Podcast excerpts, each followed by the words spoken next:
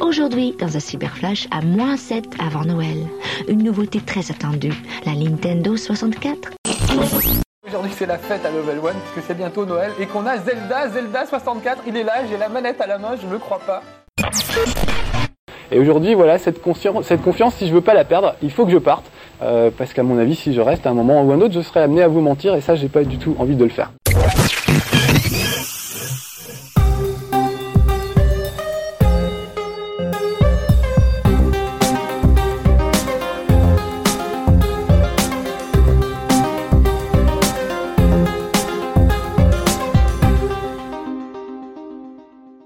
Salut et bienvenue dans Mediastory. Histoire, portrait, affaires, Mediastory, c'est le podcast qui raconte les médias.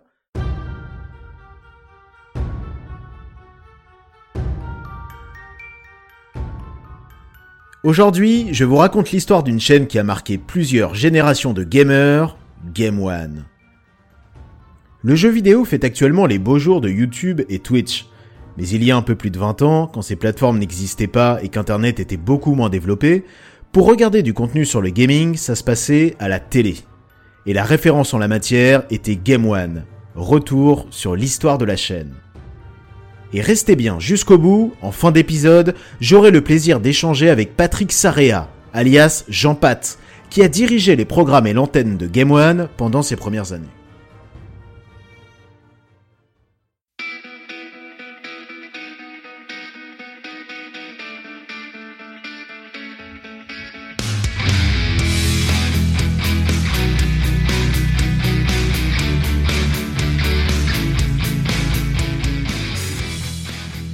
Savez-vous combien de vidéos vues cumule la thématique gaming sur YouTube? Plus de 8 milliards. Et ça, rien qu'en France. Le jeu vidéo a toujours fédéré une grosse communauté. Dès le début des années 80, alors que les jeux vidéo commencent à exploser en France, il est lancé Tilt, le premier magazine consacré aux jeux sur console et PC. Vont suivre ensuite plusieurs magazines sur la thématique, comme Génération 4, Console Plus ou Joystick. Chez les geeks, ce sont de vraies références pour se renseigner sur leur passion. Si la presse spécialisée dans les jeux vidéo se développe à vitesse grand V, la télé, elle, reste encore frileuse. Il y a certes TF1 qui proposera en 1983 dans Super Défi un concours où deux joueurs s'affrontent sur Pac-Man ou Tetris, et qui, pour l'anecdote, sera présenté par un jeune animateur débutant, un certain Christophe de Chavannes. Mais le programme sera très éphémère. Il y aura aussi Hugo Délire au début des années 90 sur France 3. Ce n'est pas à proprement parler une émission sur les jeux vidéo, mais c'est carrément un jeu vidéo à la télé. Faisant appel à l'interactivité avec les téléspectateurs, il les invite à faire avancer un personnage via les touches de leur téléphone. La chaîne qui va s'intéresser le plus au phénomène des jeux vidéo est Canal+. Elle lance au milieu des années 90 Cyberflash, une émission consacrée à l'univers vidéoludique et au web, et qui a la particularité d'être animée par une présentatrice virtuelle. Et elle ne passe pas inaperçue auprès des téléspectateurs. Cléo, la vraie fausse animatrice, est en effet un parfait cliché de la présentatrice ultra sexy. Aujourd'hui, dans un cyberflash à moins 7 avant Noël. Une nouveauté très attendue, la Nintendo 64 avec des images qui viennent tout droit du Japon. Et une innovation très importante, le PC qui s'utilise sur la télé. Canal Plus va aller plus loin dans la couverture de la culture geek en lançant sur son tout nouveau bouquet canal satellite C2 points. Une chaîne hybride entre programmes sur les jeux vidéo et le web et services de téléchargement de jeux et de logiciels. Deux ans plus tard, en 1998, Canal décide de faire de C2 points une chaîne sur les jeux vidéo à part entière. C'est la naissance de Game One. Salut, vous êtes sur Game One, la chaîne européenne des jeux vidéo. Game One, c'est du test, des previews, des news, des astuces et des clips de jeux. Mais c'est aussi toute l'actualité du jeu présentée au travers de la BD, de la musique, du sport, des mangas ou du cinéma.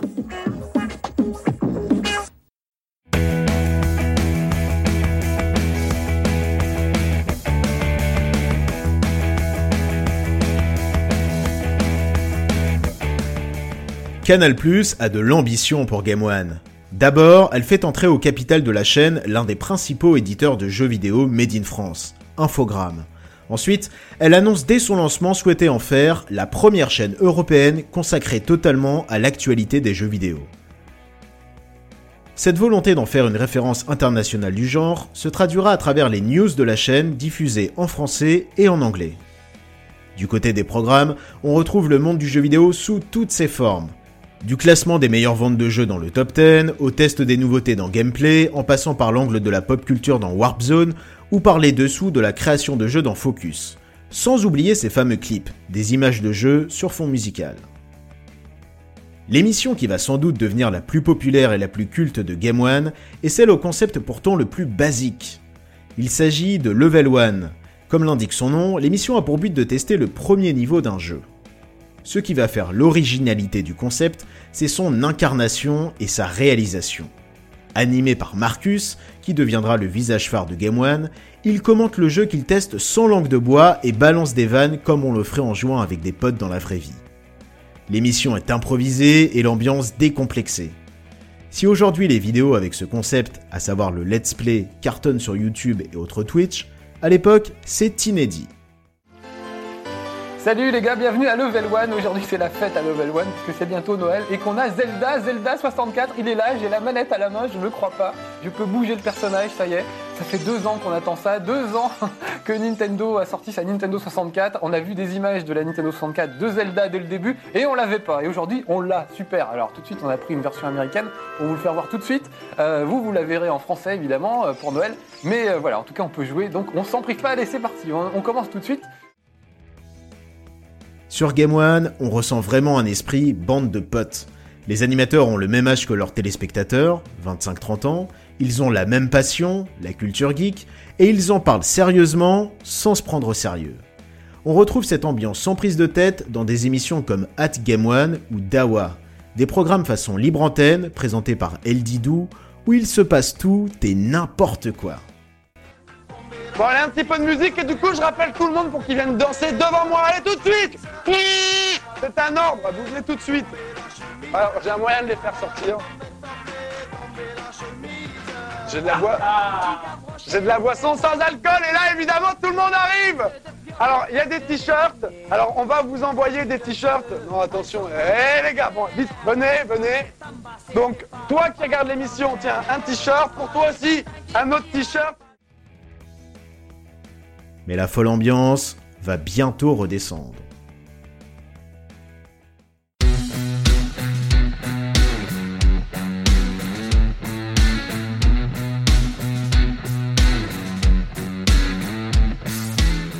Au début des années 2000, le nouveau big boss de Canal s'appelle Jean-Marie Messier. Il a de très grandes ambitions pour le groupe, mais Game One ne fait pas partie de ses plans. Canal se désengage de la chaîne, qui est donc désormais détenue à 100% par Infogrames. Et là se pose alors une question. Est-ce qu'un éditeur de jeux peut détenir une chaîne sur les jeux vidéo sans en abuser? C'est le problème d'être jugé parti. Et effectivement, Game One va prendre un sacré coup dans sa ligne éditoriale, car Infogrames édite beaucoup de jeux à l'époque. Il se retrouve donc forcément au cœur des programmes de la chaîne. Sauf que désormais, quand un jeu est critiqué dans une émission, l'émission est tout simplement censurée. Autre problème, la nouvelle direction de la chaîne décide d'adopter une stratégie commerciale plutôt douteuse. Elle propose aux éditeurs de jeux qui souhaitent valoriser leurs nouveautés du temps d'antenne. En gros, les jeux des éditeurs partenaires sont mis en avant dans les émissions de Game One et ces émissions sont multi-rediffusées sur la chaîne. Un vrai système de publicité déguisée. Ce manque d'indépendance va amener au départ d'un des piliers de Game One, Marcus, N'estimant plus être en mesure de critiquer en toute liberté les jeux qu'il teste dans Level 1, il préfère partir. Par contre, pour moi, il y a quelque chose d'encore plus précieux qu'on a gagné au, fil des années, c'est votre confiance, la confiance que vous nous accordez. Vous savez que sur Game One, on vous a toujours dit ce qu'on pensait honnêtement des jeux, on a toujours été sincère, toujours très direct avec vous. C'est sûrement pour ça que vous nous aimez autant. Et aujourd'hui, voilà, cette, cette confiance, si je veux pas la perdre, il faut que je parte. Euh, parce qu'à mon avis, si je reste à un moment ou un autre, je serai amené à vous mentir et ça, j'ai pas du tout envie de le faire. Donc voilà, je vous dis au revoir aujourd'hui. Je le fais pour vous, je le fais pour moi, par honnêteté euh, intellectuelle. J'espère qu'on se retrouvera bientôt. Euh, j'ai pas trop de, soucis pour ça. Euh, en tout cas, je vais vous remercier d'avoir supporté mes conneries pendant toutes ces années. vraiment. Et il ne sera pas le seul. De nombreux historiques de la chaîne quittent le navire. Un navire qui prend l'eau. Car les téléspectateurs sont également de plus en plus à se détourner de Game One.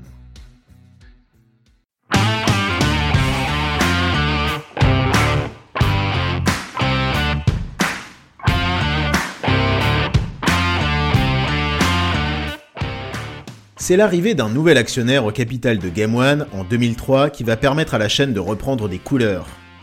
Et ce n'est pas n'importe quel actionnaire, puisqu'il s'agit de l'un des leaders dans les médias à destination des jeunes, MTV. Parmi les changements les plus importants à l'antenne, on note l'apparition en masse d'animés japonais et de séries, comme Naruto ou South Park. La place du jeu vidéo n'est pas en reste sur la chaîne. Elle diffuse de nombreux docs sur le sujet et elle s'appuie côté émission sur deux programmes phares de Game One. D'abord, la Game Zone. Dans un décor façon chambre d'ado, Julien et Julie, le duo d'animateurs, accompagnés de leur équipe, reviennent sur toute l'actu vidéoludique et autres geekeries du moment. L'ambiance détendue et chaleureuse plaît au public de Game One, qui devient la deuxième chaîne du câble la plus regardée des 15-24 ans. L'autre émission qui cartonne sur la chaîne, c'est Level One, si le programme a perdu son père fondateur, Marcus, il connaît une seconde jeunesse avec une toute nouvelle équipe qui apporte un vrai vent de déconne. Chaque jour, Johan, Gérard et Nabil introduisent leurs tests avec un sketch où ils interprètent des personnages tous plus décalés les uns que les autres.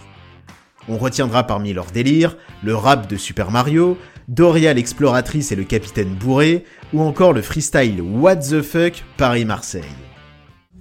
Enfant du soleil, tu parcours la terre, le ciel, cherche ton chemin, c'est ta vie, c'est ton destin. L'aventure t'appelle, n'attends pas et cours vers elle. La nuit, mes cités d'or, comme dans les quartiers nord de Marseille. Eh, essayez pas de tester le cosinus de mon crew, la circonférence de mes proportions. Eh, Pythagore, Thalès, tous unis d'une manière adjacente. Système parallèle, ici les murs sont froids. Si on retrouve l'ambiance bon enfant et roots des premières années, MTV va progressivement faire prendre un nouveau virage à Game One.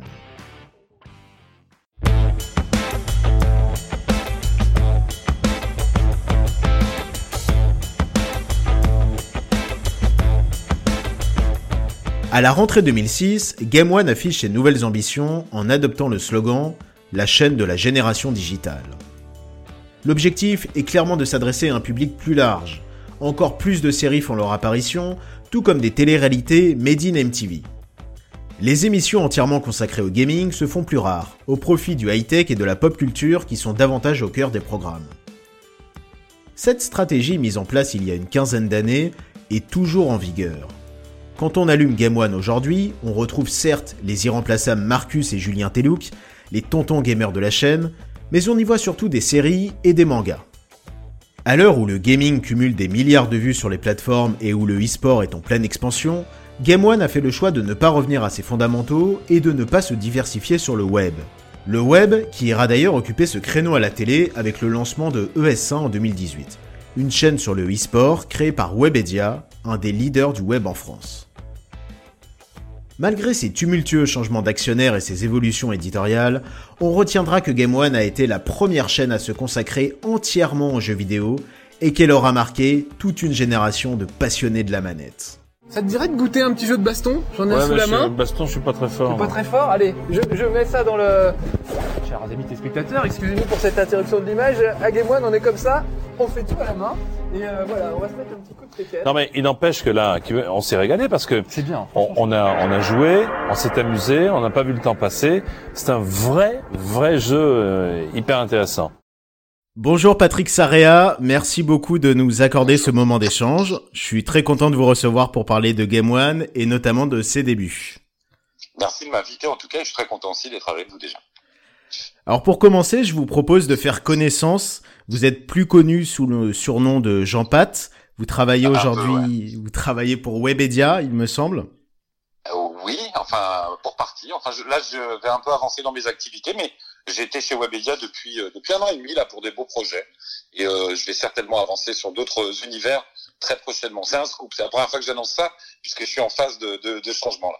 Ah bah on est très heureux de, de commencer cette interview par un scoop. hein. Un grand Voilà, merci. Pas mal, hein. Ça, co- ça commence fort. C'est le hasard du calendrier. Et vous avez travaillé également pour euh, différents groupes dans les médias, les groupes Canal+, les groupes AB. Exactement. Et euh, à la fin des années 90, vous faisiez partie de l'équipe de Game One, où vous avez produit et réalisé de nombreuses émissions, et où vous avez surtout dirigé les programmes et l'antenne. Exactement. Est-ce que vous pouvez nous raconter comment vous êtes arrivé à Game One? Alors, alors si je suis trop long, vous me le dites parce que c'est toujours pareil. Euh, plus on vieillit, plus on s'attarde sur les histoires. Euh, alors moi, en fait, euh, bah, je suis obligé de remonter un peu en arrière. Je, alors j'étais auteur indépendant, j'ai été biographe des nuls, j'ai beaucoup travaillé avec Gilles Berland, le regretté Gilles Berland, qui était un grand spécialiste du rock, de Serge Gainsbourg et des nuits spéciales sur Canal+, qui a aussi été une des voix des bandes annonces de Canal+. Euh, je grandissais au milieu de cet univers, enfin professionnellement parlant. Depuis mes 20 ans, je, je tournais autour de, de, mes copains les nuls et, et, et tout, tout, cet univers. Je voulais être auteur au départ, moi, à la base. Euh, écrire, écrire des vannes, écrire des programmes pour enfants. Je l'ai fait un petit peu, euh, d'ailleurs. Euh, et puis, euh, on m'a repéré par Internet. Et euh, comme ça, je vais, faire, je vais gagner du temps. Et la patronne de ces deux points, l'ancêtre de Game One, on y reviendra, je pense, mm m'a repéré euh, sur les internets en 1996. On n'était pas très nombreux, donc j'ai été repéré facile. Euh, et puis elle m'a contacté gentiment. Alors moi le site que j'avais c'était même pas un blog à l'époque, je sais même plus comment on disait, c'était chez Club Internet et j'avais euh, la biographie des nuls justement. Je parlais de la télé déjà hein, à l'époque, enfin principalement de Canal+.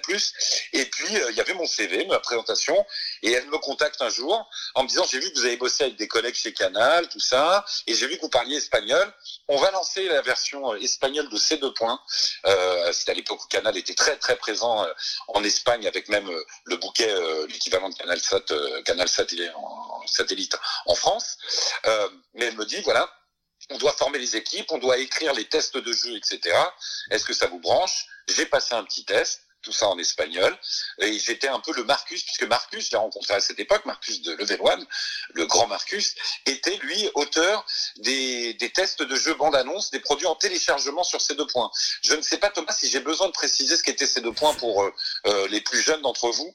Euh, Est-ce que vous voulez que je le pro ah bah, vous, vous, que... vous, devancez mes questions, parce que ma deuxième question était euh, justement, est-ce que vous pouvez nous raconter Est-ce que vous pouvez nous raconter en gros ce euh, ce qu'étaient ces deux points? Parce que c'est vrai que j'en parle euh, dans, dans le récit sur Game One, mais euh, c'est intéressant parce que ça nous paraît un, peu lointain. Ces deux points, on a toujours fait, on a on a toujours fait les choses au nouveau programme chez Canal un peu en en loose day, en cachette, puisqu'on lançait le, le numérique, la télévision par satellite en ce qu'on appelle digital aujourd'hui, en numérique, euh, il y avait des données qu'on pouvait transmettre. Euh, c'était nouveau. Avant, on envoyait un signal vidéo et audio, fin de l'histoire, un peu de télétexte et c'est tout. Et là, on pouvait envoyer des datas. Et donc, euh, des gens un peu géniaux et un peu précurseurs s'étaient dit, mais pourquoi on ferait pas un service de téléchargement par satellite? C'était le but premier de C'est Direct. Et donc, euh, sous couvert d'un abonnement et d'un kit qu'on connectait entre le décodeur et son ordinateur, euh, il fallait être aussi euh, sur le modèle de la prise téléphonique, on pouvait télécharger des logiciels et des jeux vidéo gratuits ou payants. il fallait s'abonner à cette option de CanalSat. et puis à un moment, mes boss, ceux qui sont devenus mes boss, qui étaient un peu malins et qui aiment la, la télé autant que moi, se sont dit, bah ouais, on dit au grand patron de Canal, ouais, mais on peut pas juste faire du téléchargement et des bandes annonces de téléchargement. Faudrait un peu faire une mini chaîne, quoi. Et en fait, les, patrons de Canal n'étaient pas forcément pour, ils voulaient tester la technologie de téléchargement, mais mes pirates de patrons euh, ont décidé de, de n'en faire qu'à leur tête et ont créé petit à petit, modestement, avec leurs propres moyens, des émissions, une émission sur le web qui s'appelait Magnet, une émission sur les conseils informatiques qui s'appelait Microscan, euh, et puis tout un tas de trucs qui sont même mis à acheter euh, des, programmes. On a été les premiers en France à diffuser le, le célèbre animé Vision d'Escaflonné, qui m'a suivi après sur toutes les antennes où je suis j'ai diffusé à peu près euh, cet animé. Euh, bref, c'était pour ce service qu'on m'appelait pour en faire l'adaptation espagnole. C'était à peu près en mars 97, pour situer dans le temps, puisqu'on a pour faire l'histoire des médias.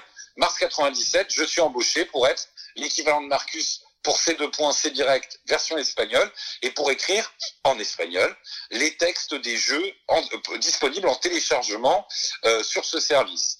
Euh, et puis je suis là, hein, ça dure six mois, et puis finalement bah je déplais pas trop, et puis on voit déjà mon intérêt pour les programmes. J'étais un peu à recommander d'acheter tel ou tel truc, de faire comme ça, de participer à la mise en prod de certaines émissions. J'ai rencontré Ness qui ensuite était sur Game One, qui présentait le journal du téléchargement, qui donnait l'actualité euh, des produits à télécharger et des conseils techniques pour télécharger les jeux. Moi, j'étais le Gus, je même à l'antenne, j'étais le Gus au standard, je faisais le, le faux mec du centre d'appel téléphonique pour donner les conseils techniques, et j'étais auteur avec elle des plateaux. Euh, donc j'avais déjà le sens, ben, le sens d'écriture, j'avais plus longtemps, mais le sens un peu de la prod, et de la, et de la mise en image. Euh, et puis bah euh, un jour, donc j'intègre ces deux points France définitivement. Je m'occupe plus de l'Espagne à qui on a confié euh, la chaîne, euh, qui est devenue Canal Essai pour être précis ensuite et qui n'a pas duré très longtemps. Euh, et, et, et puis bah au bout de, alors on est là, on est passé en 98. Entre temps, je me suis marié pour vous raconter ma vie. Euh, et puis ouais, en, en, en début d'année 98. Ouais, je dis pas de conneries. Je dis pas de conneries. J'essaie de pas mentir. Euh, fin d'année 97, malheureusement, Cyberflash, euh, qui était une émission quotidienne sur Canal, s'arrête. On était producteur aussi de Cyberflash et Cyberculture. L'émission s'arrête, tout le monde est déprimé. Mais dès le mois de janvier, Alain Lodiberder, qui est quand même le papa initial de ce projet, faut rendre à César ce qui est à César. Alain Lodiberder, c'était le patron des, le directeur des nouveaux programmes chez Canal. C'est lui qui a fait le site web de Canal, qui a lancé le Deuxième Monde, qui a lancé euh, euh, toutes, euh, toutes, les éditions multimédia qui étaient, qu'il y avait à l'époque chez Canal. Il y avait eu un jeu des Guignols et toute une série de trucs. Il était très précurseur et il est toujours d'ailleurs. Alain Lodiberder, dans un trajet en train entre Lyon et Paris, convainc Bruno Bonnel, qui n'était pas encore député mais qui était patron d'Infogrames, de euh, dire écoute, tu aimes le jeu vidéo depuis tant d'années, tu rachètes la marque Atari, euh, tu es un des leaders français en termes de chiffres, il faudrait qu'on qu'on lance la première chaîne européenne de jeux vidéo. Et comme un défi, bah, ça a fini par se signer. Euh, et donc Canal et, et Infogrames ont signé un accord pour créer une société euh, pour faire la première chaîne européenne de jeux vidéo. Et donc en janvier 98, euh, on nous annonce à nous l'équipe de ces deux points euh, bah, qu'on a six mois pour lancer une chaîne. Euh, et on nous annonce aussi la fin de ces deux points ceux qui étaient là étaient quand même un peu tristes mais on, on sentait l'évolution nécessaire. C'était très très très très très cyber comme on dit euh, ces deux points c'était très spécialisé et il fallait s'ouvrir au monde et aux gens et donc on s'est mis à travailler pendant six mois et Patrick Giordano qui était déjà dans les petits papiers qui est le papa artistique de, de, comme euh, j'aime à l'appeler euh, a fait, euh, a monté une structure dans l'équipe de ces deux points. Lui, il dit toujours qu'il était à part, mais bon, il était avec nous quand même matériellement et, et sur les ressources techniques, il travaillait avec nous. Il s'est mis à créer tout un tas de, de formats, euh, la fameuse idée de faire des clips euh, musicaux sur les jeux vidéo, euh, de créer euh, un top, des news, etc. Et puis ensuite, le projet de ces deux points, équipe historique de ces deux points, et celui de Patrick Giordano a été présenté à la grande direction de Canal. Euh, qui a tranché, qui a préféré le projet euh, de Patrick Giordano, donc qui a été désigné comme euh, premier directeur des programmes euh, de la chaîne et rédacteur en chef aussi, il cumulait les deux casquettes. Et c'est comme ça que j'ai intégré Game One. Dans un premier temps, j'étais un peu... Alors, j'ai voulu aller vite, mais je m'occupais pendant ce temps-là des activités Internet de ces deux points et de la création du site web de Game One. C'est moi qui ai eu la chance de faire le premier site Internet de Game One. J'étais un peu dans la création artistique aussi et des choses comme ça. Au tout début de Game One, j'étais uniquement, on va dire, euh, un peu producteur de certains trucs, mais surtout responsable des bandes annonces, de l'autopromo, essayer de donner une dynamique à la chaîne. Mais voilà comment j'ai intégré Game One pour répondre en 30 minutes à ta seule première question, Thomas. Je suis désolé. Bon, bah, ça, là, ça, ça s'annonce passionnant parce que là, on a eu énormément de, de coulisses justement sur, sur cette histoire-là. Et justement, sur ces deux points, c'est passionnant parce que on, on voit, justement, j'avais des questions sur le passage de ces deux points à Game One et sur le projet. Et euh, donc, vous nous avez raconté euh, comment vous êtes arrivé à Game One, euh, quels sont les, les premiers jobs que vous avez eu à Game One. À quel moment vous êtes passé directeur des programmes et de l'antenne? Comment ça s'est fait?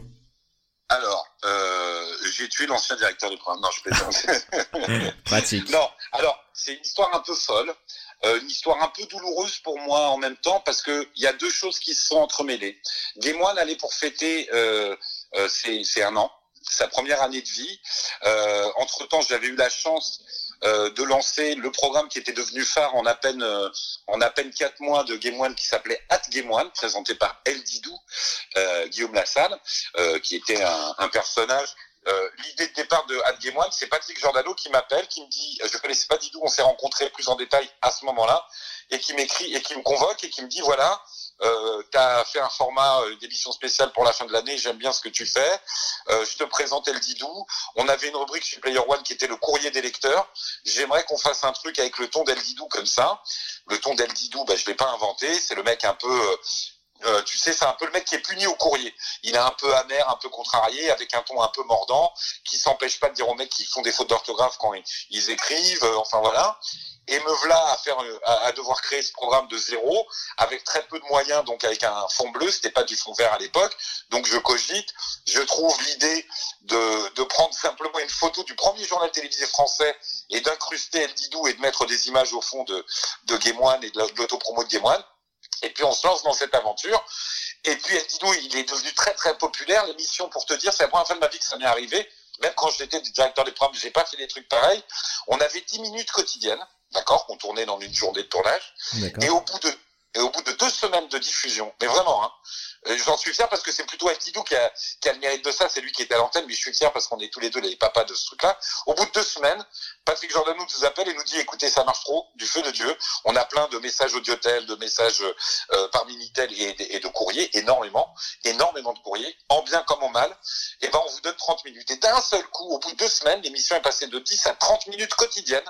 Je sais pas si tu vois le truc. Ah, C'est Euh, en énorme. plus, en plus, ça tournait euh, au kilomètre, hein. c'est-à-dire on faisait une journée, peut-être un jour et demi parfois de tournage, mais les budgets étaient très petits, donc il fallait tout cumuler, etc. Même si on était, euh, moi j'étais le réal, euh, il y avait Pierre Boulet qui est devenu réalisateur historique de la chaîne, qui était mon assistant et qui faisait les mises en place, et puis un ingé son et fin de l'histoire. Mais donc il fallait enquiller, et puis il fallait enchaîner quand même de monter les émissions derrière. Bref, on était tellement heureux, et puis moi j'ai une idée complètement con, elle est devenue con avec ce qui s'est passé, tu vas comprendre avant la fin de l'été, euh, je dis bon l'émission doit s'arrêter pour l'été. Euh, vous êtes tellement nombreux à dire du mal de El Didou, on va faire un, un concours et vous allez voter pour qui présente El Game One la saison prochaine. En fait, il faut que je t'explique, je faisais ça parce que moi, un des trucs que j'aime faire en télé, c'est de montrer les gens de- des coulisses, les gens qu'il y a derrière. Et c'était un prétexte pour faire défiler une partie de la team Game One euh, pour euh, les présenter aux gens, sous couvert de dire c'est le nouveau casting, voilà qui pourrait présenter. Mais forcément, on était tous mauvais à côté d'El Didou. C'était vraiment la symbolique du truc. Et puis faire une sorte de cliffhanger suspense de, de merde pour que les gens appellent, écrivent pendant l'été pour voter pour El Didou en masse. Et il revenait comme un héros et tout allait très bien. Et il revient comme un héros. Mon, mon, mon projet se passe bien, sauf que juste, juste, juste, le, le, Game One, c'est le 7 septembre. D'accord? Euh, Juste avant, euh, deux semaines avant, on retourne les émissions de rentrée dans un tout nouveau décor que les gens n'ont pas vu à l'antenne. Moi, j'ai diffusé sur la télé de Jean Pat il y a euh, deux ans maintenant, je crois, pour l'anniversaire de Game One, en exclusivité, parce que j'ai les bandes chez moi, on me les a données. Euh, j'ai retrouvé euh, les quatre seules et uniques émissions. Et ce qui s'est passé, c'est que El Didou, euh, il avait, euh, il avait tendance à être très mordant et très chambreur. Sauf qu'il y a quelqu'un dont je tairai le nom même si je le connais, euh, qui a été balancé à la direction que Didou sur les tournages, il chambrait un peu trop les patrons. Et à ce moment-là, en même temps, euh, ce que j'ignorais, euh, El Didou était très proche, c'est comme son frère Patrick Giordano. Patrick Giordano est entré en conflit un peu compliqué sur la, la vision qu'il avait de la chaîne avec la directrice générale. Ils avaient un regard assez différent sur les choses et ils n'arrivaient pas à s'entendre et c'est devenu très conflictuel. Et ils étaient à deux doigts de, de se séparer euh, et de chacun faire sa route. Et en même temps, il y avait cette anecdote de El Didou et ça, ça a été le point d'explosion puisque la boss, la DG s'est engueulée euh, avec El Didou. El Didou s'est engueulé avec moi euh, parce qu'il a pensé que c'était moi qui avait été dire qu'il se passait des choses alors que pas du tout. Euh, et tu vois, c'est un peu sopo Game One dans les coulisses. Et, euh, et au milieu de ça, Patrick Giordano décide et annonce qu'il s'en va euh, qu'il quitte la chaîne, qu'il est en désaccord. Euh, alors c'était pas des désaccords éditoriaux, hein, parce que lui-même l'a dit ailleurs. hein. C'était que lui, il voulait développer une sorte de ce qu'il a fait par la suite d'ailleurs avec une boîte de prod qui s'appelait Game Prod.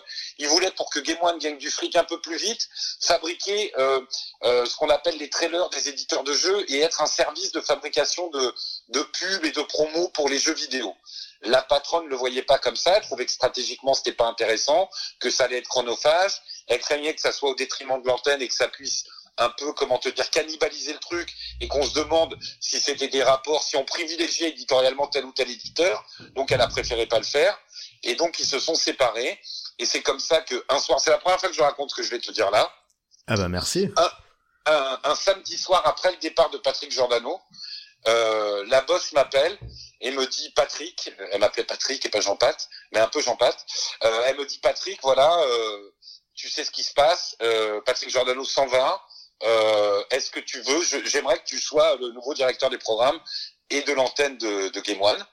Euh, j'ai pas mis longtemps à dire oui parce que j'aime ce métier depuis toujours. J'ai eu un peu le vertige parce que j'avais que 26 ans et moi directeur des programmes, mon maître padawan c'est Alain de Greff, je me voyais l'être à 40 ans. Mais tu sais, c'est comme dans la vie quand un truc, euh, quand un truc euh, que t'attends ou auquel tu te prépares euh, t'arrive dans la gueule, autant le prendre immédiatement. Mm. Euh, et donc c'est comme ça que que j'ai accepté la mission de et le rôle de directeur des programmes et de l'antenne. J'y tiens beaucoup parce que il y a plein de métiers. J'étais aussi en charge des acquisitions avec une. On avait quelqu'un qui faisait les acquisitions, mais j'ai demandé à être attentif aux achats de programmes parce que c'est un tout. Tu peux pas être juste directeur des programmes. Tu dois aussi gérer l'antenne. C'est-à-dire vraiment confirmer à quelle à, quelle heure commence et quoi et quand tout le temps. Pas juste dire j'ai des super programmes, démerdez-vous à les placer. C'est un tout. Et pareil sur l'acquisition de programmes. Et c'est comme ça donc qu'elle m'a désigné. Je ne te cacherai pas que ça a été douloureux les six premiers mois parce que tout le monde était très attaché à Patrick Giordano, y compris moi, hein, et on est resté toujours copains. On n'a jamais été fâchés à titre personnel, Patrick Giordano et moi.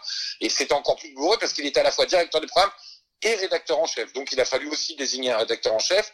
C'était un gars qui s'appelait Xavier Lambert, qui venait aussi de l'équipe de C'est le Point, et avec qui euh, on a avancé tant bien que mal. Mais je te cacherai pas que moi, n'étant pas un gamer pur jus, mais un homme de télévision d'abord et avant tout, euh, j'ai eu beaucoup de mal au début euh, à trouver ma place, surtout à 26 balais. Et je leur ai simplement dit, c'est deux métiers différents. Le directeur des programmes, il est là pour faire briller ce que vous, journalistes et artistes, faites et pour attirer le plus grand nombre de gens et appeler le plus d'attention. Euh, j'ai bien sûr que j'ai la passion du jeu. Je ne suis pas journaliste de jeux vidéo, je l'ai jamais été. Euh, bon, là, au bout de 23 ans, je connais un peu bien cet univers, mais c'est pas mon cœur de métier. Mon cœur de métier, c'est de fabriquer des chaînes et de faire qu'elles aillent le mieux. Voilà en gros. Et ben c'est passionnant, c'est une véritable série, on s'aperçoit euh, cette histoire de Game Tu t'es One. endormi, arrête. Tu t'es endormi. J'ai entendu un petit ronflement discret, mais je l'ai entendu. Ah, plaisante j'ai pas réussi à, à le cacher. Non, non, non, c'est vraiment passionnant. Et euh, justement, vous le disiez, c'est ça qui est assez marrant, c'est que vous ne venez pas de l'univers du jeu vidéo, alors que euh, j'ai l'impression que la majorité de l'équipe de Game One euh, venait de cet univers-là. Vous, c'était quoi votre vision justement quand vous étiez directeur pour Game One? Alors, moi, en fait, ce que je, je me suis tâché de faire, c'est de prendre le, le cahier de jeune padawan euh, de, de ce que j'avais appris de, de, de, de la télévision, de mon parcours d'avant, de producteur, euh, d'auteur et, et de passionné. Moi, je j'ai ça dans le sang depuis toujours. faut que tu saches que moi, euh, quand Canal est né, je connaissais les grilles de multidiff par cœur. J'avais pas besoin de regarder la grille. Le Ah film oui, qui d'accord. passait en, en, en avant-première le vendredi. Alors maintenant, ça a changé, donc je peux faire le malin à te le dire. Le film de vendredi 20, 20h30 à l'époque, je savais te dire qu'il repasserait le dimanche à 9h, euh, le samedi dans la nuit, plus six jours, tu le retrouvais le lundi à 14h. Euh, et voilà, donc je suis un, un geek des grilles de programme. Euh, et donc moi, ce que j'ai fait et ce à quoi je me suis attelé et, et, ce à quoi je travaillais déjà sur la première année, c'était de créer des rendez-vous horaires. Le plus gros problème, mais c'était par carence de temps de programme que Patrick Giordano et de moyens qu'on l'a pas fait dès la première année, mais il y avait un gros problème, c'est-à-dire que il y avait d'énormes créneaux de clips de jeux vidéo, mais toujours les mêmes parce qu'on n'avait pas les moyens d'en produire plus. Donc on perdait l'attention des gens. Les gens aimaient les clips, mais c'était tout le temps les mêmes. Euh, deuxièmement, la diff et la multidiffusion dont je te parle justement n'étaient pas du tout pensées. C'est-à-dire que une des méthodes les plus malines, c'est de vraiment vérifier que s'il y a un mec qui se réveille tous les matins à 9h en mettant ta chaîne, tu dois faire en sorte, coûte que coûte, qu'il n'y ait pas la même chose tous les jours à 9h. Coûte que coûte. Mhm. Euh, quitte à rediffuser à, euh, à J plus 15, etc., si t'as pas les moyens. Et ça, c'était des trucs qui parlaient pas à Patrick Jordan. Patrick Jordan, c'est un journaliste, c'est un homme de programme, de concept de programme, c'est un journaliste de jeux vidéo, mais tout ce qui est programmation, etc., c'est quelque chose euh, qui le préoccupait pas plus que ça, mais c'était indispensable et la suite me l'a prouvé puisqu'on on a quand même j'ai eu la chance d'être dans une époque où on a été leader euh, sur les 15-35 euh, euh, pendant les années euh, les années d'or de cette époque parce que j'ai stabilisé une grille. Alors on a changé les émissions après, je peux y je vais y revenir plus tard parce que ça fait en deux temps. En un premier temps, j'ai stabilisé la grille dans la manière d'annoncer les programmes, puisque j'étais déjà à l'autopromo. J'ai fait en sorte qu'il y ait des cartons qui, à la fin d'une émission, disent tu peux la revoir tel jour, telle heure. Tout ce que je t'annonce là aujourd'hui, ça va te paraître complètement con parce que tout le monde le fait, mais je te promets qu'à l'époque, il n'y avait pas qui le faisaient. C'est pour ça que c'était un peu, et c'est comme ça qu'on a capté l'attention. Je prenais, comme je viens de te le dire, alors, on avait le frais le soir, entre 18 et, et, et, et 20 heures si on arrivait en termes de volume de programme. Il y avait à l'époque Warp Zone, Gameplay, déjà Level One, euh, Focus, euh, etc. Donc le Warp Zone, il y avait le ciné, le sport, etc. Donc je m'amusais à bien aligner pour que ça soit différent à chaque ligne horaire. Je te cache pas qu'il y avait tellement peu de formats à l'époque que c'était un vrai casse-tête. Mais moi, j'adore les casse-têtes. Mais mon premier objectif, et puis il y avait des outils de diffusion aussi, hein, c'était pas au top, c'était pas des serveurs comme aujourd'hui, tout était sur bande, les bandes s'abîmaient, fallait rééditer des PAD, donc les bandes à diffuser, donc c'était vraiment une époque, je sais, je me fais vieux, mais c'était une époque où c'était vraiment pas si simple de, de caler une grille de programme, parce que bah, euh, les bêtas elles faisaient 30 minutes, ou une heure, ou 90, enfin tu vois, il y avait des contraintes techniques qui empêchaient de faire ce qu'on fait aujourd'hui, mais moi j'ai fait l'identification des cases programme, leur donner des vrais noms, l'identification du rendez-vous horaire en fin de chaque case. Tiens, t'es en train de kiffer, mais t'arrives à la fin de gameplay. Tu sais que ça repasse euh, tout à l'heure, demain, après-demain, à telle heure, telle heure, telle heure. Euh, beaucoup d'autopromotion, beaucoup de bandes annonces, euh, et puis aussi beaucoup de synthé à l'antenne pour bien marquer ce que c'était, etc. Des choses qui sont évidentes. Hein. Moi, je te dis très humblement, euh, nos métiers, on réinvente pas la roue. C'est-à-dire que pour capter l'attention d'un auditeur, il y a des codes, il y a des mécaniques, il y a des réflexes. C'est pas la peine de réinventer la roue parce que justement, tu te trompes. Le journal de 20 heures, il est à 20 heures. Faut pas réinventer la roue. Euh, changer le truc, changer les machins, c'est formidable. Mais si t'arrives pas à fixer des rendez-vous horaires, c'est comme ça que j'ai réussi à convaincre Marcus de faire de Level One un rendez-vous quotidien, donc ça a été une torture parce que Marcus avait beaucoup de boulot, etc. Mais je le suppliais de une fois par semaine tourner les cinq de la semaine, euh, deux semaines en avance, on faisait à l'époque. Euh, c'est comme ça après que j'ai créé le Level One invité dans la même voilà Level One invité c'est typique de ce que j'ai pu apporter à la chaîne humblement c'est que euh, quand j'appelais les, les- les- la, la presse média ils prêtaient très peu d'attention à Game One, on va se le dire en vrai, hein, très très peu. Et moi, j'avais besoin de visibilité, on n'avait pas les moyens de faire des campagnes de pub euh, de partout. Bah, un des challenges, c'était d'avoir des tronches. Donc, le One invité, on a kiffé de le faire, mais le but premier de Level One invité, c'était d'avoir des encarts dans Télécable Hebdo euh, ou Télé 7 jours, que sais-je, et on les a eu d'ailleurs, et j'en ai été très heureux. C'est comme ça qu'on a eu Omar et Fred, on a eu du Evangélie, improbable au départ, mais Evangélie, bah, bah ouais, mais tu vois, regarde, ça part d'une connerie, c'est-à-dire que c'est vendeur coco, c'est-à-dire que les magazines télé, Evangélie, bah, ils en faisaient une demi-couve ou un quart de couve, et nous, on se disait, ah, merde, Evangélie, et ben, elle a été adorable, Marcus pourra te le dire, il a tiqué un peu, il m'a dit, mais putain, je vais lui dire quoi, Evangélie, pendant 20 minutes, et ben, ça s'est très bien passé, et ça nous a permis, voilà, moi, les, les, les, petits apports que j'ai pu faire, c'était ça, c'est de, de rendre vraiment grand public quelque chose qui ne l'était pas, et de créer des et de normaliser euh, d'en faire une vraie chaîne de télévision. Elle était ovni de par le ton dont on traitait les émissions. On était tous barrés, on était comme à la maison, et ça, il fallait le garder. Je voulais le garder, et je suis fait comme ça. J'aime pas les trucs un peu faux, qui sonnent faux, etc. Et il fallait surtout le normaliser pour qu'on nous voit, quoi, tu vois. Et justement, vous nous parlez de, de cette ambiance euh, roots, si on peut dire, euh, ce- cette vraie euh, camaraderie qu'il y avait entre vous. Est-ce que vous pouvez nous raconter l'ambiance de Game One? Com- Combien vous étiez euh, Comment ça fonctionnait? Alors, c'est simple, on se lavait une fois tous les trois mois pour être sûr de faire vraiment route. Non, non. Euh, c'est, euh, alors, écoute, c'était vraiment, alors c'est horrible hein, parce que t'entends ça tout le temps, je suppose, mais c'était vraiment un esprit un peu famille, quoi. C'est-à-dire que, alors, déjà, je vais parler pour moi, déjà, petit 1, et puis après, je vais te confirmer, en, partant de mon problème, je vais te confirmer que c'était vraiment ça. C'est-à-dire que moi, je, m'étais marié l'année d'avant. Euh, écoute, heureusement que ma femme, coup de bol et le hasard, ma femme, je la connais depuis l'école, donc c'est pas, on s'est pas pistonné, mais elle bossait aussi pour Canal+. Elle s'occupait des chaînes, enfin, elle bossait pour les chaînes thématiques, Canal Jimmy et tout, etc. Euh, la direction. Écoute, c'est simple. Elle venait me rejoindre en sortant du boulot. On va dire que même elle, elle faisait des horaires un peu compliqués. Elle venait me chercher à 20h. À 4h du matin, elle était endormie à côté d'un banc de montage parce qu'on n'avait pas terminé tel ou tel truc. Et c'est la vie comme ça qu'on a vécu pendant tout le temps euh, où on a été à Game. C'est-à-dire que c'était vraiment notre, euh, j'allais dire notre deuxième maison, mais limite la première, quoi, parce que les heures que j'ai passées euh, dans ma vraie maison versus celle de Game One, et pour la plupart, c'est pour ça que je préfère commencer par te dire comment je vivais. Je vivais pas tout seul et j'ai pas fait la chaîne toute seule, loin de là. Et toutes les, toutes les équipes étaient euh, motivés dans ce niveau. C'est-à-dire qu'on était vraiment, et c'est, et c'est aujourd'hui, quand on dit c'était mieux avant, etc., moi je déteste ça. Ça dépend d'un état d'esprit. Moi, par exemple, tu me parles de Webedia, j'ai retrouvé un peu ça chez Webedia, tu vois. J'ai retrouvé le côté où on kiffe ce qu'on fait, bah on reste. Alors moi, je te cacherai pas que à 49 ans, euh, je restais pas jusqu'à 4 heures du matin si je pouvais éviter, mais il y avait, il y a la même énergie. Et Game One, c'était ça. C'est-à-dire que, euh, l'objectif premier, c'était de réellement finir notre boulot et pas euh, au garde à vous chef. C'est-à-dire que euh, moi, il m'est arrivé de passer 24 heures sans m'arrêter sur, sur un banc de montage parce que je m'étais engagé à faire une spéciale euh, jeu d'horreur à cause du festival du film d'horreur de Gérard May. J'avais été faire des sujets là-bas et que pour des histoires un peu cons, c'est-à-dire que euh, je vais te raconter des anecdotes. J'étais euh, sous après tous les dîners, j'ai pas pu faire les plateaux jusqu'à la fin avec Juliette l'animatrice. Ils avaient pas la moitié des magnétos, mais il fallait que je livre cette émission que j'avais annoncée à la presse. J'ai passé les 24 heures dans la souffrance, mais aussi dans le côté familial, c'est-à-dire que il y avait l'autre pote qui montait une autre connerie à côté.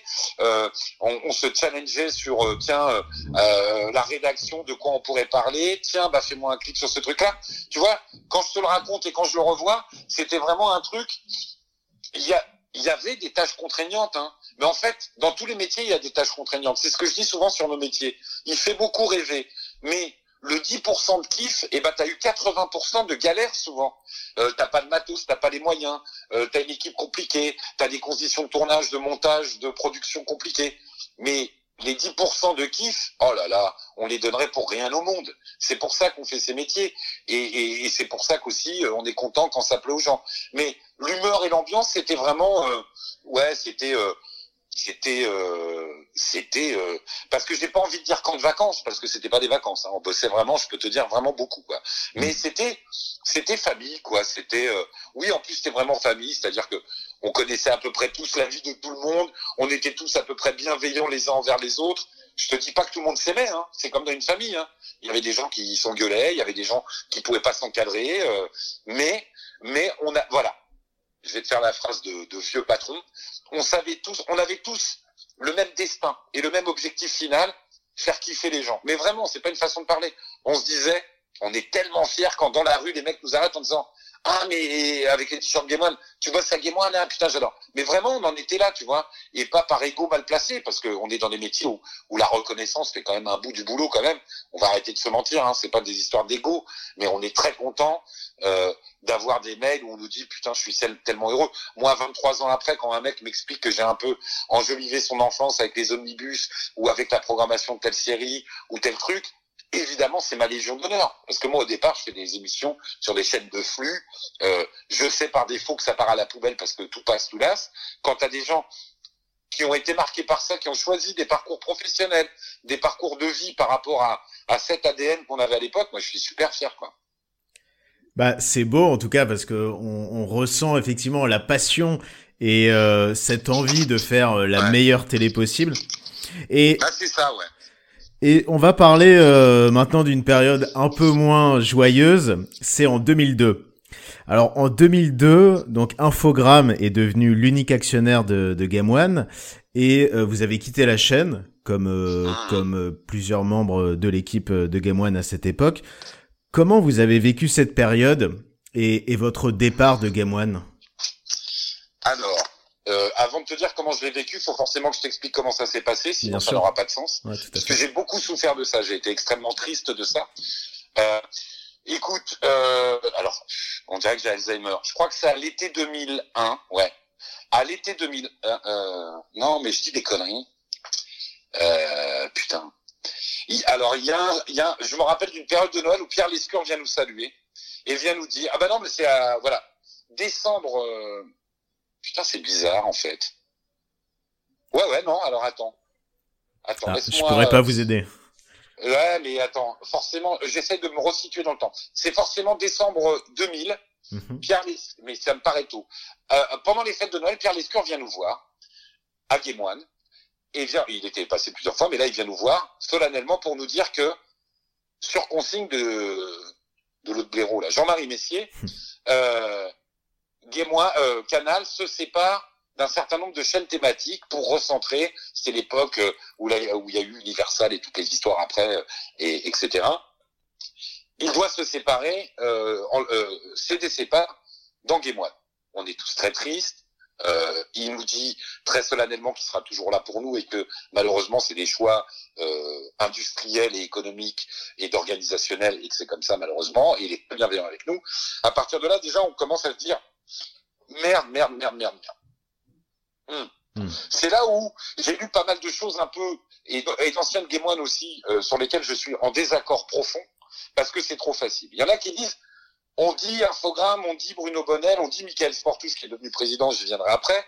Euh, c'est les vilains petits canards, mais sans eux, Guémoine serait morte. Certes, certes, factuellement et matériellement, oui, puisque ils ont porté l'actionnariat tout seul pendant, je crois, deux années. D'accord? Mais est-ce que parce que tu sauves un truc, t'en fais de la grosse merde et tu la vends aux annonceurs? Non, pas du tout. Tu vois, c'est là où moi mes chemins et mes opinions se séparent de certains autres qui me l'ont dit encore récemment et des copains. hein, et c'est pas grave, c'est le principe de la vie. On peut être en désaccord, mais non. Moi, je peux pas entendre. Grâce à un infogramme, Guémoine est toujours vivant. Sur les faits, oui, mais avec une telle souffrance. C'est-à-dire que donc, pour continuer dans ton histoire et pour répondre à ta question quand même, parce que sinon c'est pas drôle, euh, on apprend ça. Euh, c'était Gilles Biorel qui était le beau-frère de Bruno Bonnel qui était président, puisque quand Ca- Canal et Infogrames étaient actionnaires, le PDG était Infogrames et la DG historique, qui était déjà la DG de ces deux points, c'est Nathalie Cosse-Cernand, qui est aujourd'hui à la FEMIS, euh, qui, est, qui est passée par le patron du cinéma chez Canal aussi. Après, euh, Nathalie Cosse-Cernand était DG et lui euh, président. D'accord. Euh, et puis là, les premiers mois, oui, ça y est, le, le chrono, le chronogire revient. Donc ça, c'est décembre 2000. Les premiers mois, sur l'année 2001, on n'a rien senti jusqu'à l'été. À part que j'avais mis à l'antenne euh, Tart Up, une émission un peu euh, divertissante, je sais pas si tu t'en souviens, c'était présenté par Hughes et des chroniqueurs.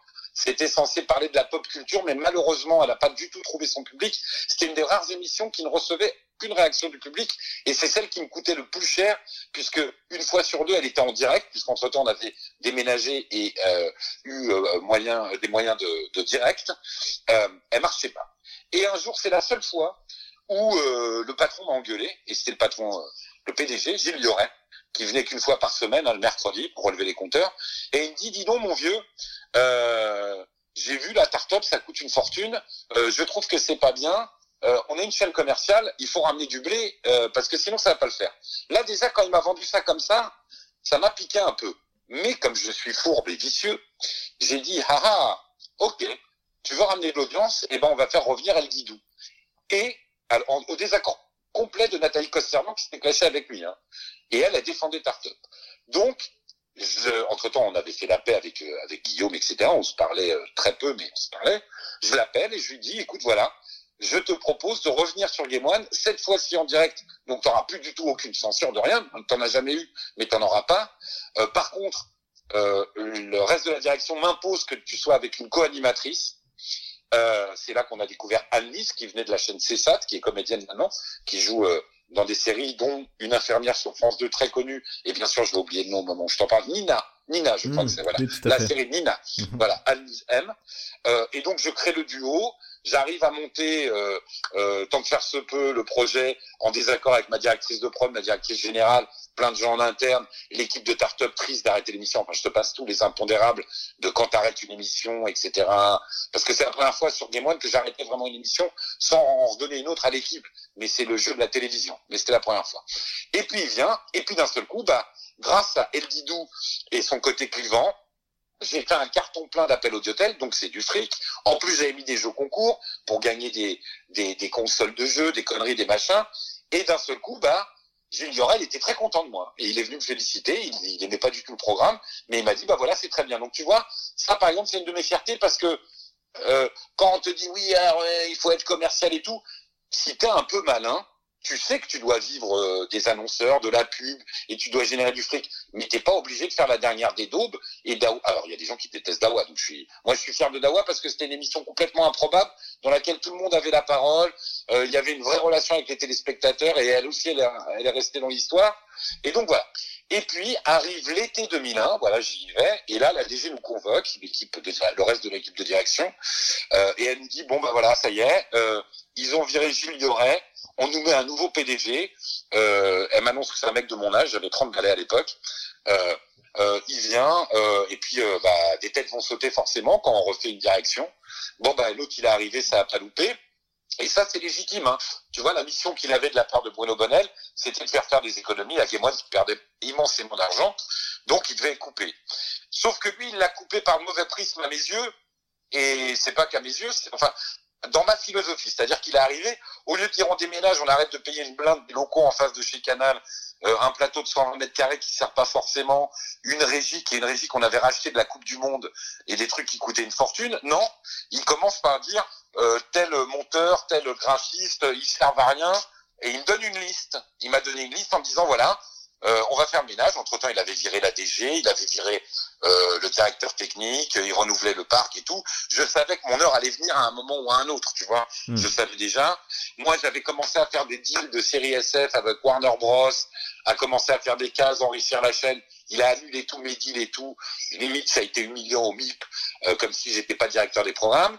Donc là, déjà, j'étais un peu un peu tendu parce que c'est notre bébé Game qu'on le veuille ou non. Matériellement, moi je suis entrepreneur, je sais que c'est pas mon bébé et que tout passe et tout avance. C'est comme aujourd'hui Canal Plus n'est ni à Pierre Lescure, ni à moi, ni à personne. Elle est aux actionnaires et voilà, c'est comme ça. Mais on a créé le bordel, donc on est un peu attaché et donc parfois on souffre, parfois on a de la peine. Et donc ce mec arrive, me dit ça, ça se passe mal. Je lui dis non, moi il n'y a pas de gens à licencier, faut faire des économies. Et puis bon, je bois un coup parce que je me fatigue moi-même, excuse-moi. Et puis, résultat des courses, on n'arrive pas à s'accorder et puis il me demande de partir. Alors après, on rentre dans des, des, des basses considérations matérielles. Je lui dis, bah oui, mais moi je pars pas comme ça, j'ai aucune raison de, de, de partir comme ça.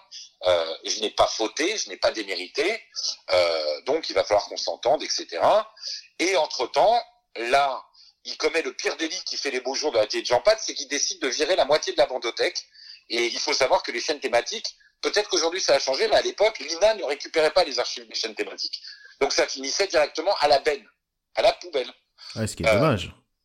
Ben, je suis pas Picasso, Didou, c'est pas Shakespeare, mais ne pas avoir ça quelque part, Marcus, c'est pas De Vinci, mais perdre ce patrimoine, c'était horrible, horrible. Hmm. Et donc en plus, le choix qu'il avait fait, puisqu'entre-temps, euh, il était acté, Didou est parti, Anise est parti, euh, Marcus était sur le point de partir, on est parti quasiment tous en même temps en février 2002, et donc lui, le PDG, dit tout ce qui est avec les gueules de ces gens-là, comme de toute manière ils nous attaqueront si on utilise des images, on les fout à la poubelle. Et c'est là que moi, mis, je me suis mis d'accord avec lui pour les récupérer. C'est comme ça que j'ai 350 bêtas, mais je pense qu'il a dû en virer. C'est horrible, hein. rien que d'y penser, ça me fait pleurer. Il a dû en virer le double, voire le triple en vrai, qui ont fini à la poubelle, qui sont nulle part, quoi. Donc, euh, donc c'est malheureux. Et donc, je suis parti parce que, euh, en plus de toutes les souffrances que je viens de te dire, il s'est avéré, euh, je sais pas s'il y a de prescription, il s'est avéré que ce mec, euh, avec la régie publicitaire, imposait aux journalistes de la rédaction de dire du bien de jeux qui ne l'étaient pas forcément. Voilà.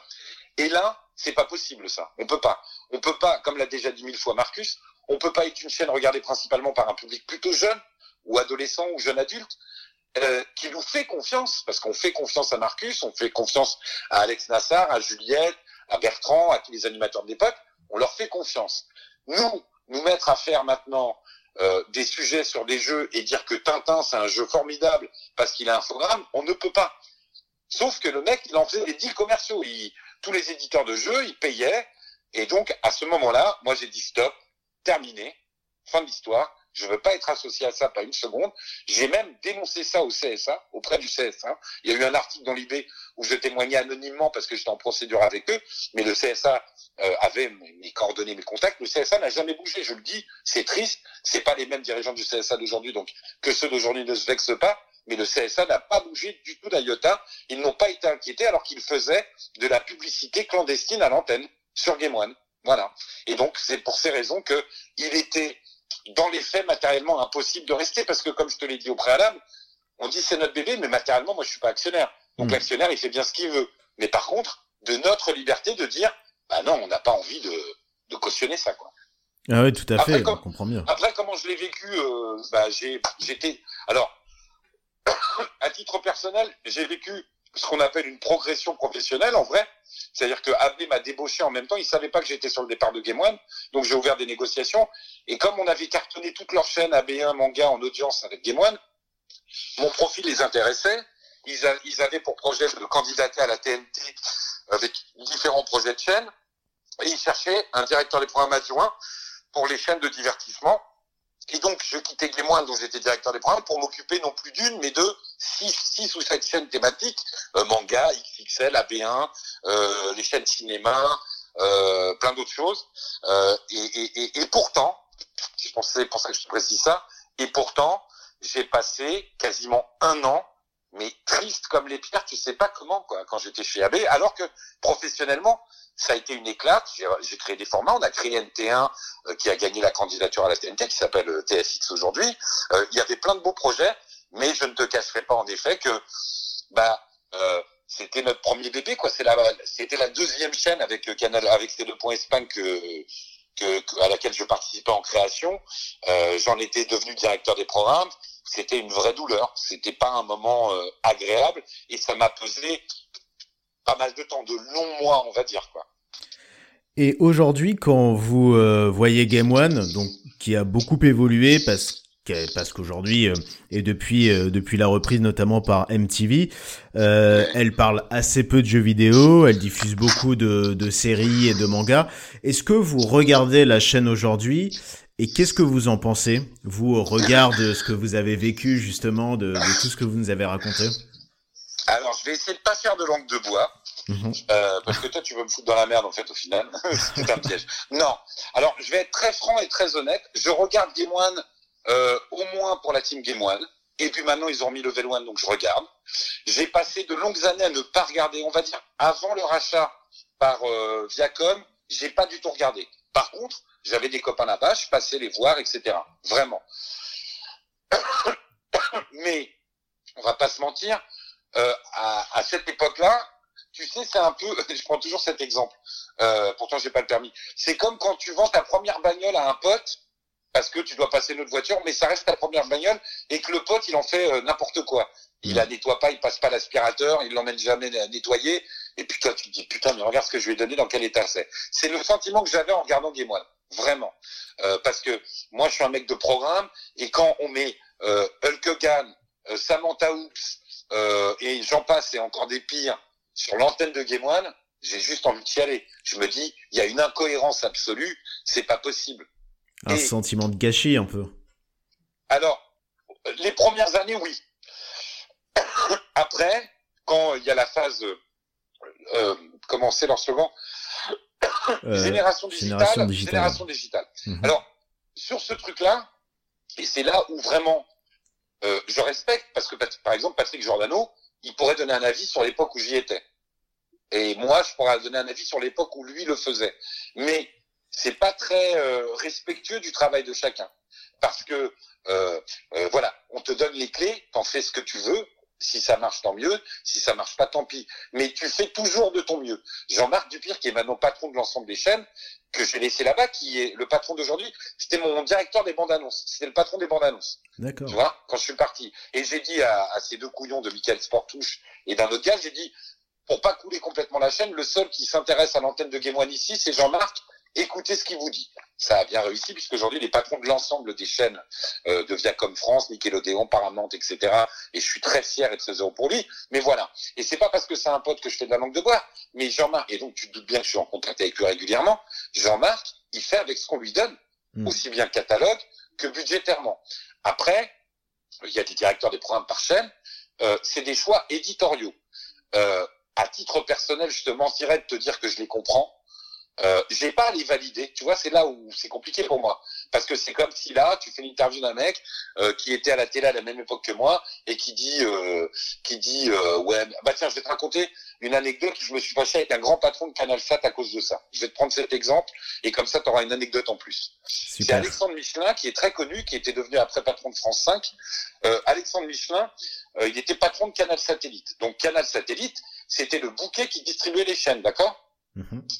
Et Canal Satellite faisait des, des études auprès des, comment on dit, des sondages auprès des abonnés régulièrement pour prendre l'avis sur telle et telle chaîne, sur ce qu'ils aimaient, ce qu'ils n'aimaient pas, etc. Et un jour, on se voit au MIP avec la DG et Alexandre Michelin me dit, euh, voilà, c'est simple, j'ai regardé, alors ton public est très très jeune, je dis ouais d'accord, Euh, mais il y a aussi des jeunes adultes, bon d'accord, faudrait savoir. Euh, il me dit ton level 1, il faut que tu le mettes à 16h. Il était à 18h, je crois à l'époque. Alors je lui dis mais comment, pourquoi? Il me dit non, mais tu vois, les enfants sortent de l'école, il faut que tu mettes ça à 16h. Alors je lui dis déjà les enfants sortent de l'école à 16h, donc justement ils sont pas devant la télé. Ok Bon, et ça commence à m'énerver, tu vois. Et puis d'un seul coup, je- il me vient un exemple tout simple. Je lui dis, moi j'achète mon journal, j'achète Le Monde euh, tous les matins euh, au kiosque en bas de chez moi, d'accord? Euh, Et il y a le dessin de Plantu en première page, d'accord? Euh, Imagine le kiosquier, il va voir le patron de le Monde- du journal Le Monde, le kiosquier, et il lui dit, tu sais ton Plantu, j'ai parlé avec des gens, tu devrais le mettre, tu devrais le mettre à la quatrième page. Qu'est-ce qu'il fait le patron du Monde? Le mec l'a très mal pris parce que il avait une place euh, totalement légitime, mais à mes yeux, moi, patron de ma petite chaîne, le mec qui m'annonce des courbes d'audience où ça marchait mieux, ok, mais qui vient de me dire comme ça de façon péremptoire, euh, ton émission, tu la mets à 16 heures alors que la grille, l'analyse de la grille, c'était mon quotidien, ma vie, je l'ai mal vécu. C'est pour ça que depuis, j'ai beaucoup de mal à... J'ai un avis que je garde pour moi, mais publiquement, te dire... euh, par exemple, Samantha Hoop, j'adore, mais le voir sur Game One, euh, non. Mais après, comme je te le dis, on fait avec ce qu'on a à un instant T, tu vois. Donc, euh, mon avis, c'est qu'effectivement, ça s'est très éloigné du jeu vidéo, que malheureusement, en plus, il y a des choses qui ont avancé depuis, que ES1 sur le e-sport et le gaming est maintenant présent, et, et, et, c'est pas parce que c'est Webedia, mais forcément, je viens de passer un sacré temps chez Webedia, et j'ai vu comment ça marchait, et j'ai vu des audiences, et même le stream sur Twitch fait des audiences beaucoup plus fortes que la moyenne des chaînes thématiques en France, faut le savoir quand même, hein, tu vois. Donc, euh, il n'est pas pris le temps de voir cela, et je le reproche pas à Jean-Marc, c'est des choix stratégiques qui se font au niveau de Viacom global, et puis c'est des histoires de ressources, de moyens. Euh, Là, je te parle même pas du Covid, dans les conditions dans lesquelles mes amis de chez, chez, chez Viacom travaillent aussi. Euh, donc, euh, avoir un regard sur Game aujourd'hui, écoute, je vais, je vais, je vais faire une synthèse alors que j'ai été très long. Je suis très heureux que Game One soit toujours là. Je veux que Game One vive très très longtemps. Et je veux que pour que Game One vive très longtemps, euh, elle arrive à, à s'adapter On était quand même précurseurs. Toutes nos émissions étaient sur le net à l'époque où quasiment personne ne venait sur le net et on n'avait encore même pas la DSL. On a perdu ce retard pour des raisons d'actionnaires, de changement d'actionnaire, de moyens. C'est dommage. Mais ce que je, ce que je pense, c'est que Game One doit, doit, alors, je fais partie de, de, de- de ceux qui ont créé, donc c'est normal que je dise ça. Mais Game One doit vivre, mais Game One, je pense, doit, euh, doit ajuster son, ajuster sa cible, quelle qu'elle soit. Mais tu peux pas t'appeler Game One et faire, alors que c'est moi qui ai ramené la Japanime sur Game One quand même, hein, ça je, j'y tiens beaucoup, beaucoup, beaucoup avec Cowboy Bebop, Lane, euh, toutes les soirées, Nadia qu'on a remasterisé, les omnibus, etc.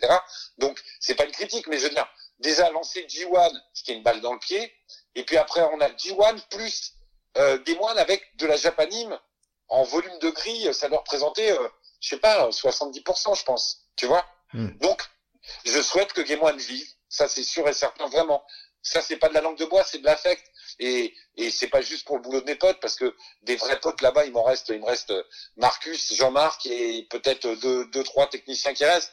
Mais pour le principe même de la première, On est la première chaîne européenne, alors après française de jeux vidéo, encore vivante 23 ans après. J'aimerais que ça dure un peu, mais j'aimerais qu'elle arrive, si elle s'en donne les moyens et si elle en a envie, parce que je n'y suis pour rien et je suis pas actionnaire, qu'elle s'en donne les moyens, quoi. Voilà.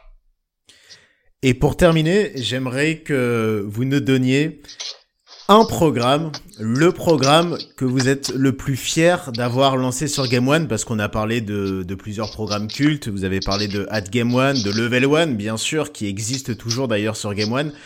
C'est quoi le programme qui est revenu, exactement? C'est quoi le programme dont vous êtes le plus fier? C'est une putain de colle. Ah. bah oui, parce que moi, directeur des programmes, enfin, le directeur des programmes crée tous les programmes qui sont à l'antenne. Alors, il n'est pas tout seul euh, il dit à des gens proposez-moi des idées. Sauf que nous, on n'avait pas de producteur externe, on faisait tout ça à la maison. Donc, j'ai à peu près ajusté, retouché le tout. Donc, à un moment donné, là, te dit, c'est impossible, je pense. C'est impossible. Je suis très fier d'avoir lancé la Game Zone. Je suis très fier d'avoir développé les Level One et les pousser de à un rythme quotidien, puis des spéciales avec les invités. Je suis extrêmement fier de Had Game One, qui a été mon premier bébé en tant que réalisateur, euh, pas, pas directeur des programmes. Euh, je suis très fier euh, du non-sens qu'il y avait dans Dawa. Enfin, tu vois, c'est, je peux pas, je peux pas, je, je C'est un ensemble. Vous êtes fier de beaucoup de si, programmes. Si, je vais, ah. je vais te répondre. Je vais te répondre.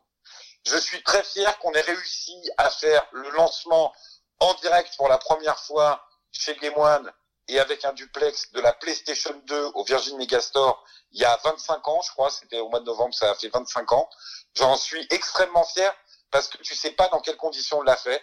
On avait peau de balle et j'ai eu droit à ma caricature dans Charlie Hebdo que j'aime d'amour. Et j'ai eu droit, enfin j'ai eu droit à la chaîne, hein, euh, je m'aime beaucoup, mais c'est pas que ça. Et on a eu droit à la, caricature dans Charlie Hebdo, et on a eu droit à des interviews. Tous mes, mes, petits camarades journalistes ont été interviewés par tous les tous les médias français de l'époque, tous les JT, euh, France 3, TF1, euh, iTélé, etc.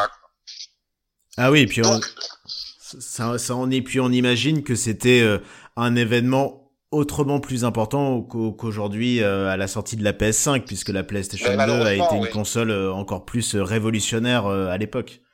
Ben, je te dis, c'est une, une des rares fois où mon téléphone a autant sonné pour des demandes d'interview de mes journalistes, de mes équipes. Euh, c'est la première fois que j'ai travaillé avec la direction technique de Canal+, parce que on avait fait un deal avec Télévision qui avait des super camionnettes toutes neuves, mais qui ne passaient pas pour envoyer le signal sur un satellite à cause de des immeubles sur les champs on a fait un commando, on, envoyait les, les, les, le signal au siège à Boulogne depuis un 4x4. Euh, Bertrand Jouvray s'est démené comme un fou. Laurent Patureau, cadreur GRI, brillant, s'est mis au milieu de la foule. Euh, et puis euh, euh cette, cette foule au Virgin Megastore que j'aimais tellement moi en tant que consommateur euh, visiter. Ce truc événement. Ah bah, après, il y a eu des nanas qui sont évanouies, il y a eu des mecs qui sont foutus sur la gueule. Mais bon, ça n'a pas fini en bain de sang, il y avait des, des, des, des, agents de sécurité et tout ça. Et évidemment que ça créait un tel truc. C'était vraiment un moment de fierté parce qu'on a fait deux soirées spéciales. Les gens l'oublient, mais on a fait le soir euh, à minuit avec l'ouverture de Virgin. Donc on a pris antenne, je crois, à, très tôt pour garder l'antenne, jusqu'à minuit et demi. Et le lendemain, à 20h30, on a fait encore une émission d'une heure et demie où on était les premiers, grâce entre autres à Alex Pilote, avec les jeux importés qu'on avait eu en amont, à avoir des avis réels et tranchés euh, sur les premiers jeux qui sortaient, avec Alex Nassar en plateau aussi, avec Hughes. Voilà, tu me demandes, le truc dont je suis le plus fier, c'est d'avoir ficelé ce truc-là avec un budget vraiment totalement ridicule. Vraiment, quoi, tu vois. Bah, ça donne envie en tout cas de, de, revoir les images. Et je sais que justement sur votre euh, web télé, la télé de Jean Pat, vous ressassez comme ça euh, tous les souvenirs et notamment à travers plein de plein d'archives que vous avez. En gros, euh, qu'est-ce qu'on retrouve sur, sur la télé de Jean Pat Alors, avec courtoisie, mais je vais te reprendre, je ressasse pas. Ce qui est derrière est derrière. Je refais, je fais revivre et je raconte, j'apporte mon témoignage d'insider sur des moments forts de, la télévision. Donc ça s'appelle la télé de Jean Pat sur Twitch, c'est Twitch slash Jean Pat. Je me fais ma pub. Et en gros, l'idée c'est plein de téléspectateurs savaient que j'avais ces archives, si tu veux, cette histoire de bêta qui ont été virées. Mais ils n'avaient pas trop les moyens. Donc on s'est monté en, en, mode associatif. Donc c'est les téléspectateurs qui cotisent à l'association. Euh, il y a un portail Hello Asso. Et ça me permet de financer, parce que c'est cher, de numériser les bêtas. Et donc on fait des rendez-vous. Je te cacherai pas qu'avec le confinement, et puis avec les choses que j'ai, le travail que j'ai eu chez Webedia, euh, avec le confinement, j'ai pas fait de télé de depuis euh, le printemps dernier. Mais en gros, le rendez-vous que je vais reprendre là, d'ici euh, fin janvier, début février. Euh, on survole un peu l'histoire. Humblement, je dis c'est mon histoire de la télévision, c'est-à-dire que je parle autant de ce que j'ai vécu à Canal, avec les nuls, et puis après avec Game avec ces deux points aussi. Puis après, ça viendra le temps d'AB, et puis je parle aussi de la télévision que j'ai connue, euh, etc. Mais en gros, euh, sur la télé de Jean Pat, on revoit ces moments. Alors, encore un petit scoop, je vais avoir plus d'invités que les fois d'avant euh, au fil de l'année. Malgré le confinement, on va essayer de faire des, des choses avec les anciens animateurs, que ce soit Alex Nassar, Bertrand Jouvray, peut-être Ed Didou, euh, Juliette et tous les autres. On va euh, on va se remémorer, mais voilà, pas ressasser. Ressasser, je trouvais que c'était négatif. C'est pour ça que je t'ai repris Thomas. C'est un méchant, mais ah bien sûr, aucun problème. On dirait le vieux schnock qui est dans le fond de sa cave. Moi, je suis encore en pleine vie. J'avance sur plein de projets. Et tu sais, pendant un an justement, j'avais coupé avec tout ça parce que les gens ne me parlaient que de Game One et je trouvais ça pas cool parce que j'étais encore relativement jeune et que je fabriquais des trucs, je créais NT1 et c'était un peu vexant quand tu es créateur de rester sur un sujet. Aujourd'hui, putain, j'ai mon alarme, j'ai une sonnerie à, la même heure tous les jours qui est en train de me sonner dans les oreilles, pardonne-moi. voilà, est-ce que tu m'entends toujours? Voilà. Et donc, la télé, de, la télé de Jean Pat, c'est ça, c'est revenir euh, je donne un supplément d'âme, c'est-à-dire on se tape un kiff en revoyant l'archive du level 1 qui va bien. J'ai des images aussi de coulisses. Euh, euh, on, essaie de fêter les anniversaires. Là, il va y avoir celui de la Game Zone qui a été créé il y a 20 euh, ans, dans, pas longtemps, je sais plus la date. Et puis, on parle avec ceux qui ont vécu ce moment-là et on prend les témoignages des téléspectateurs. C'est riche, c'est marrant, c'est la télé d'aujourd'hui. C'est pour ça que, au moins, je suis dans l'air du temps. C'est-à-dire que moi, j'ai découvert Twitch et c'est un kiff absolu. C'est mon nouveau kiff, cette interaction possible ou C'est ça qui est intéressant avec Twitch. C'est qu'effectivement, tu peux dialoguer avec, euh, ton, tes viewers, la communauté qui vient de voir, mais tu peux aussi leur raconter une histoire et puis si ça leur plaît, bah, ils te font des subs et puis ils restent là. Euh, c'est cette richesse de mêler la modernité et puis raconter aux gens, euh, aux gens que bah et puis, enfin voilà, Level One. Level One, c'est l'ancêtre du let's play qui a explosé sur YouTube, etc. Mais il y a plein de formats auxquels j'ai participé qui sont l'ancêtre de choses qui aujourd'hui semblent évidentes. Je trouvais ça marrant, à la demande des téléspectateurs, de pas garder ça pour moi et de me taper des petites soirées rigolotes euh, avec des émissions qui vont devenir de plus en plus thématiques. Il y aura des trucs spécifiques sur les habillages télé, spécifiques sur toutes les autres chaînes thématiques, puisque euh, euh, il y a eu il y a eu plein de chaînes. moi, c'est ce que je dis aujourd'hui. Ceux qui sont youtubeurs, Twitchers, tu les appelles comme tu veux, ont grandi au sein des chaînes thématiques, Canal Jimmy pour les plus anciens, Canal J, euh, plein de chaînes thématiques ou MCF ou des choses comme ça qui ont, ah, je vais le dire, je vais dire on comme ça on dira pas que je parle de moi. Les chaînes thématiques, on a donné le là d'un nouveau ton de la télévision comme Canal a donné un nouveau ton quand elle est arrivée. Tu mmh. vois, une manière de fabriquer un truc un peu bout de ficelle, mais qui finalement plaît aux gens. Nous, on a participé de ça. Euh, Twitch, c'est un peu l'enfant légitime de ce qu'on nous on a fait nous tous, pas que Game One, mais nous tous sur les chaînes thématiques, c'est un peu l'enfant légitime de de toute cette manière de faire la télé thématique qu'on a fait euh, dans les late 90, début année 2000. En gros, voilà quoi, ce que c'est que la télé de Jean Eh ben, ça donne envie. Hein. Qu'est-ce que je parle, Thomas? C'est pas possible. Je suis désolé. mais non, mais au contraire, ça nous fait plaisir. On sera au rendez-vous de la télé de Jean Pat. On a hâte de découvrir euh, toutes toutes ces archives et euh, toutes vos anecdotes. Un grand merci, Jean-Pat, pour nous avoir accordé cette interview, la première de Media Story, de nous avoir offert euh, tous ces souvenirs et toutes vos anecdotes. C'était passionnant.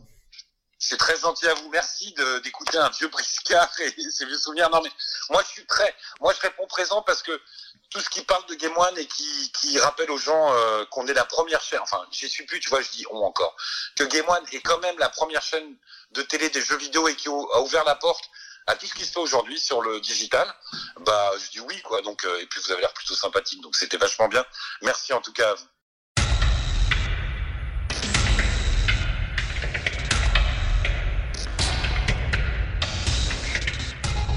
Merci à tous d'avoir suivi ce podcast. À bientôt pour un nouveau Media Story et pour écouter tout plein d'autres podcasts sur la culture, la société, le ciné, la littérature ou même l'alcool ou le monde de l'entreprise allez faire un tour du côté des podcasts de Podcut, le label qui va vous en apprendre et vous détendre.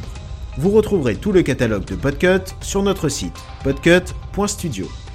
Aussi, si vous souhaitez nous aider à faire vivre le label, n'hésitez pas à faire un don au Patreon de Podcut. A très vite